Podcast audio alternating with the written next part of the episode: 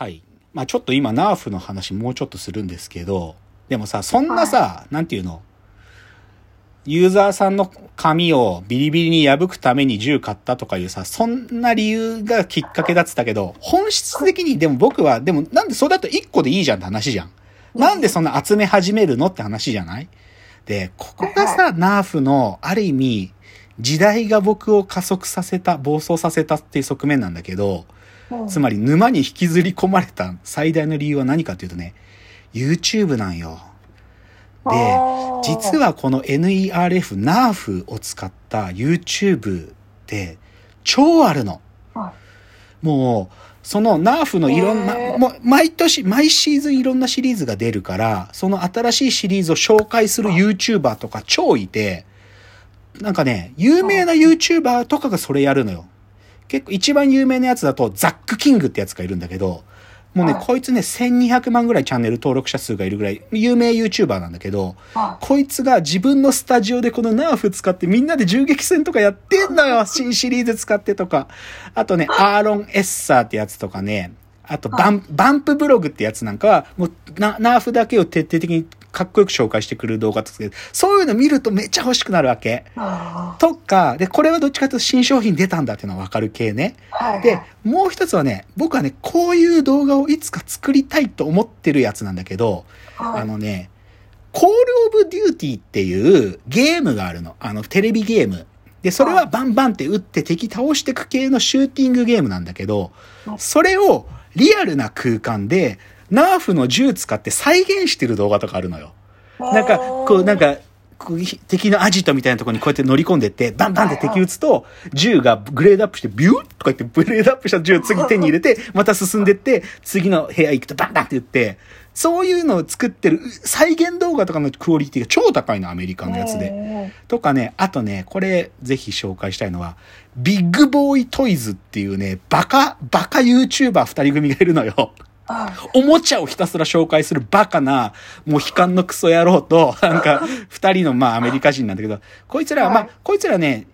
4つぐらいチャンネル持ってるんだけど、ビッグボーイトイズっていうのか、ガンバイガンっていうチャンネルなんだけど、これがさ、超バカな動画なんだけど、でも夢なの。なんかもう一つの部屋自体が、もう彼らの、なんていうか遊び場で、そこで家でずっと銃撃戦やってんのよ。バカすぎるんだけど、超面白そうなの、それが。楽しそうで、こういう動画俺もいつか撮りたいっていうね。そういうのに煽られて、僕はナーフを買い集めていくの。さらに決定的なのが、あのね、ジャレット・ガインってやつがいるんだけど、これも YouTuber なんだけど、でもこいつもナーフ紹介 YouTuber で超デブな親父なんだけどさ、こいつが超すげえナーフのイベントやってんの。別にナーフの人でも何でもないのに、なんかね、テキサスのアメフトやる競技場借り切って、そこに全米っていうか世界中のナーフファン集めて、あの、一番集まった時に4000人とか5000人ぐらい集まるんだけど、それでみんなでね、ナーフで撃ちまくってっていうイベントやってんのよ。なんかね、動画のタイトルが、The World's Largest Nerf War with over 40,000 people at the AT&T Stadium in Dallas, Texas. Jared's Epic Nerf Battle 3 was a great success とか、こういう動画があってさ、超楽しそうなの。で、僕はぶっちゃけこれに行きたいんだよ。これに行って、日本から俺のカスタムナーフを何個か持って、このナーフのイベントに行って、アメリカのナーフファンたちと打ちまくりたいんだよ。これに行くためだけに僕はナーフを集めてたわけ。だけど、コロナになってしまったんです。もう行けないんだよ。もう、もう行けねえんだよ。もう、おそらくこのイベントも2019以降やってないんだよ。だからさ、で、正直ね、で、今実は、だからそういうのもあって、ナーフ熱かなり冷めて、今収集止め、止められてるんですよ。まあ、あと、ナーフの新しいシリーズがダサかったっていうのも結構重要だったんだけど、新シリーズが、あの、フォートナイトの形したやつがいっぱい出て、それはなんか僕の美的センスに合わなくて、からそれだから買わずに済んだんだけど、でもこれ僕むっちゃ持ってるのね、はずいくらい持ってて。で、しかもさ、再現動画撮るとか言いながらさ、国内のナーフ、ナーフ仲間っていうか、国内でナーフやってる人たち、なん少しいるんだけど、その人たちが作ってる YouTube の動画とか超ダサいのね。クオリティむちゃ低なの。だから、自分でその再現動画作るための仲間集めから始めなきゃいけなくって。そうだ、それまだね、実行に移せてないのよ。このナーフを使った動画作りが。でもそれをやるためにこのおもちゃ銃を死ぬほど持ってるっていう、もうこのナーフの沼にもうドハマりしたっていうのがちょっと次の沼ですね。なるほど。じゃあもう一個だけいきますよ。この趣味思考系。それが、スケボーなんすよ。これもうマジはずいんだけど。で、ぶっちゃけ僕は30 37歳になるまで人生でスケボーやったことなかったの。はい。なんだけど、ある時、友達が、電動スケボーっちゅうのが、今むっちゃアメリカで流行ってるって。だから4年前かな ?3 年前か。3、4年前に、その、アメリカで、特にマンハッタンで電動スケボーっていうのが流行ってて、こう、じゃあじゃあって足でこかないでグイーッつって走る電動スケボーっていうのを乗って、マンハッタンの街で、なんかスケーターたちが電動スケボー乗って出勤してんだよとかいうのを教えてもらって、マジかよと思って、YouTube で検索してみると、マジなのね、こうピューっつって、車道をギューッって電動スケボーで走ってんだよ。かっけえと思って、で、当然でも日本は法律的にはダメなんだよ。で、しかも国内のメーカーからは買えないわけ。だけど、もうやばい、もう欲しいと思って、電動スケボー輸入して買うのよ。スターリーってブランド。で、それ買って、その、当然さ、昼までとか、本当は乗っちゃダメなんだけど、こっそり超早朝とかに僕は、この電動スケボー乗ってギュイーンって新宿の街走りまくってたのよ。新宿代々木界隈を。で、ある時は警察に止められたりとか、信号でバランス崩して大怪我したりとかもあったんだけど、でもそこから僕は実は電動スケボーから初めて人生でスケボー乗ったのよ。なんだけど、電動スケボーって電動だからさ、ギュイーって乗る以外なんか技とかないわけ。なんか大概こうスラロームでグーってなんか走ったら、それ以上やな、慣れてきたらやることなくなって、なんか楽しみ終わっちゃうのよ。だから、そこでね、電動スケボー熱結構早く収束したの。でも、スケボーをでも YouTube で見るっていうのを始めてたから、リコメンドで、スケボー動画がよくリコメンドされるようになってきたわけ。で、そこで僕が見たのが、ロングボードってジャンルがあるのね、スケボーで。長い板。